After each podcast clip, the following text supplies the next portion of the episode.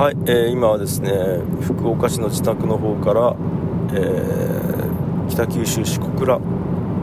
クロス FM に向かって車を走らせております。時刻は朝10時46分でございます。いや最悪っすね。あの実はさっき1本撮ったんですけどあのマイクの設定間違ってて、まあ、Bluetooth イヤホンを大体僕切って撮るんですけど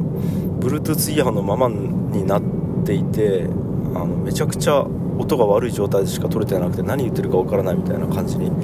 なっちゃってたんでまた撮り直さないといけないっていう、はい、しかもあの11時入りなんですけど収録が。あ多分これ間に合わないんですよね。でそれはまあ福岡の都市高で事故渋滞に巻き込まれたんでだいぶ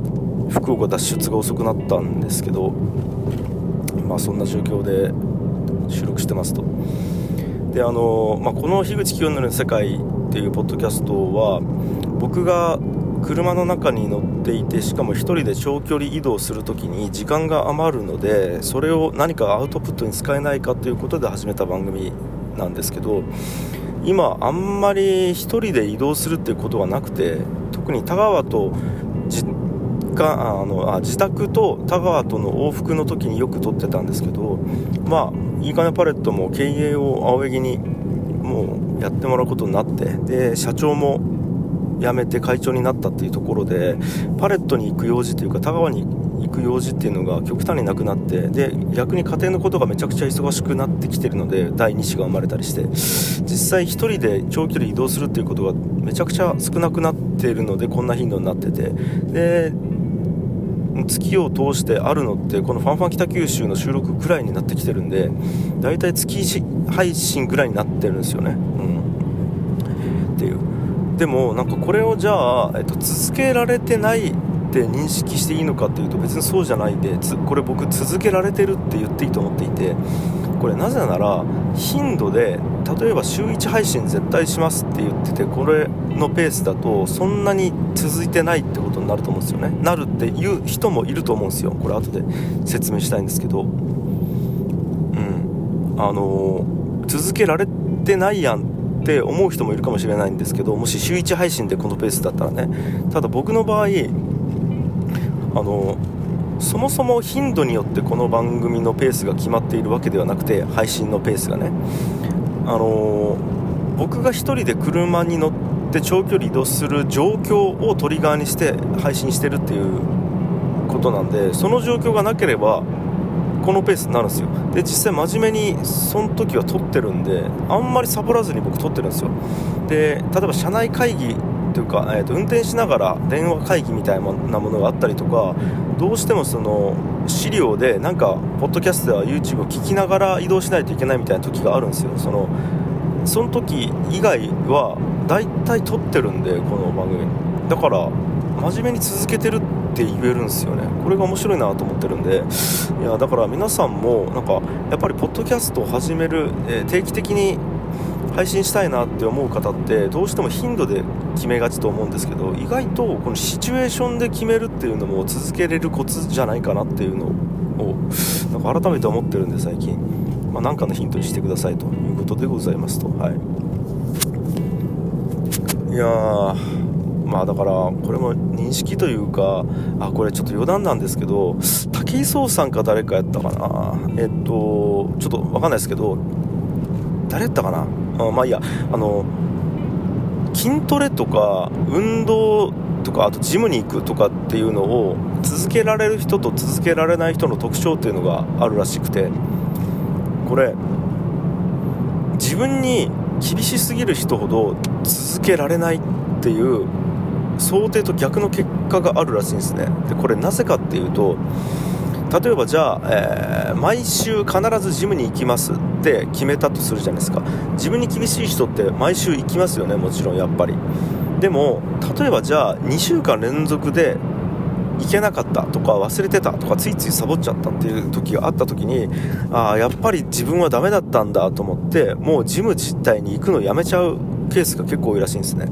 それに比べて自分に甘い人ってそもそも毎週行くって決めてるのにすぐ行かなかったりするらしいんですよ。サボっちゃったりとか。で例えばじゃあ最初は毎週行くって言っててももうだんだん2週に1回のペースになっていってで3週に1回ペースになってで1ヶ月に1回のペースになったとしてもまあ最初と頻度は変わったけど一応行けてるし俺続けられてるわって認識するらしいんですよね。この認識の違いみたいなものが面白くて甘い人であれば、えっと、続けられているっていう枠がめちゃくちゃ広い。で厳しい人であれば続けられているっていう枠がめちゃくちゃ狭いということで。で結果は続けられているって認識した方が続いているらしいんですよね。だから最終的に行ったジムの数でいうと後者の甘い人の方が多いみたいなケースって結構多いらしくてあこれは面白いなって思ったって次第なんですけども。はい。まあ余談でした。やで、まあ、ちょっと、まあ、じゃあ、もう6分ぐらい話してるんで、サクッと言うと、僕あの AirPods Pro 第1世代っていうのをずっと使ってたんですけど、イヤホンですね、Apple の Bluetooth イヤホンなんですけど、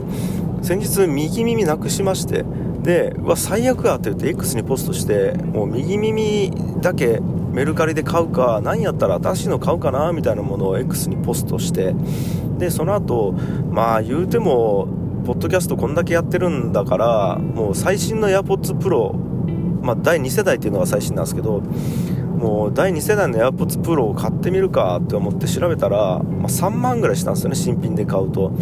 これは高えなと思って、で、メルカリで一応探してみたら、新品同様みたいなやつで2万円で出てて、しかも日時を見たら、あの、えー僕が検索した瞬間から20分前ぐらいにそこに出品していて。で2万ってかなり他から比べても破格なんですよ。でよく見るとあの買ったはいいものの3日ぐらい使ってみて自分に合わなかったんで売りますみたいな感じだったんで、まあ、業者感もなかったんでで他のその人が出してるやつも見たんですけどそんななんか怪しいアカウントではなかったっぽいのであ買ってみるかと思って買ったんですよね。でその後いろいろまあ AirPods Pro 偽物メルカリとかで調べたら結構やっぱり多いらしくて偽物。まあでもその中でこことこことここを見とけみたいなのがあったんですけど、えっと、事前に確認できる情報レベルで言うとまあ大体本物っぽい感じはしたんですよ。なんでまあいっかと思って一応もう即決で買いましてでメッセージの方ですいませんちょっとこれどこで買いましたかっていうのを聞いたらあの兄がメルカリで買ったんですけど、えー、結局合わなかったんで売るっていうことにしましたと。でその辺ちょっとちゃんと言ってなかったんでもしダメだったらもうこの時点でキャンセルしてもらっても構いませんみたいな感じで言ってきたんで、まあ、逆に信頼できるなと思って。で、あ、いいっすいいっす。じゃあ、とりあえず送ってくださいと。で、届いたら、あの、こちらでちゃんと本物かどうか確認しますんでと。で、もし本物じゃないっていう判断をしたら、あ、あの、返品手続きをさせていただきたいですっていう話をして、だ OK ですって帰ってきて。で、待ってたんですよ。したら、あの、風美の秋山君っていう、まあ、まあ、仕事上の付き合いというか、まあ、あの、ポッドキャストの編集をいつもしてくれてる風美っていう会社の秋山君ってプロデューサーの方から LINE 来てあの実は家になんと奇跡的にポットあの AirPods の右耳と充電ケースだけあるんでそれちょっと送りますよって言われてあマジっすかみたいな。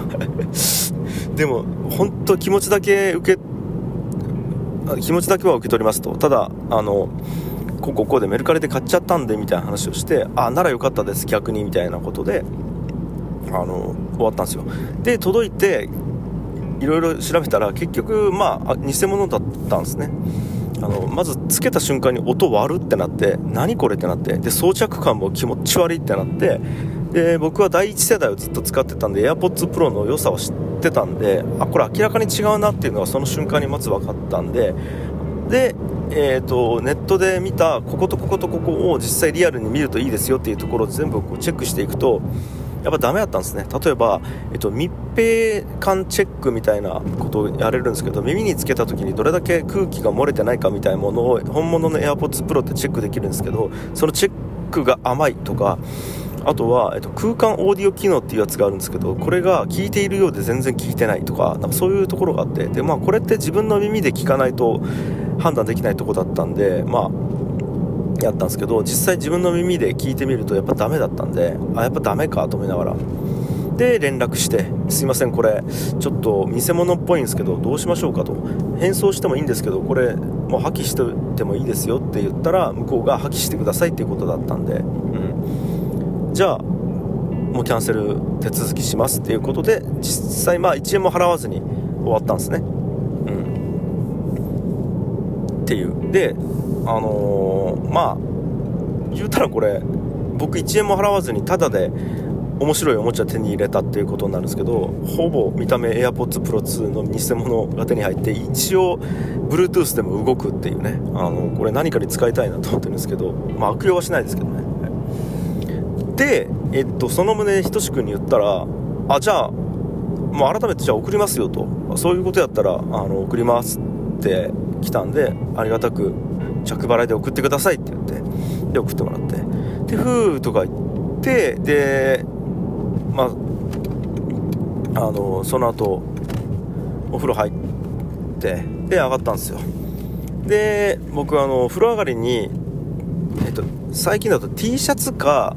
ユニクロのフリースを着るんですね。でまああったかい日だったら T シャツ着るしちょっと寒いなっていう日はフリースを着るんですけどその日ちょっと寒かったんでフリースを着たんですよね。たらもうフリースのポケットからコロンってなんか出てきてあれってなって。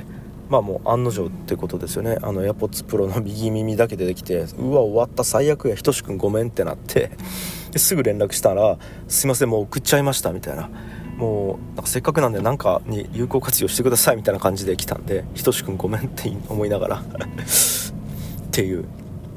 ことはあって。まあだから僕は結局何が起こったかっていうと,、えーと、AirPods Pro をなくしたなくしてないっていう騒動があってそれを言ったおかげでえー、ひとしくんからの着払いの、えっと、金額だけでまず AirPods Pro の充電ケースと、右だけを手に入れることができでメルカリに関しては出費ゼロで面白いおもちゃに手に入れることができさらに詐欺にあったっていう経験を手に入れることができ実際どのタイミングで何を確認してどこまで行ったらまずいからここで確認しないといけないみたいなノウハウも大体分かったんでメルカリを使う上で。それも獲得できで、えー、しかもえー、なんか僕が騙されなかったらおそらく騙されていたであろう未来の被害者を1人救うことができたなっていうところもあったのでまあなんか結果いろいろ良かったなっていう感じですね。まああのひとしくんに送ってもらうっていう手間をあのやらせちゃったのだけは本当申し訳ないと思ってるんでなんかそれだけはちょっとどっかで埋め合わせしたいなと思ってるんですけどそれ以外はとてもいいなんか 事件でしたっていう。はい。まあそんな感じです。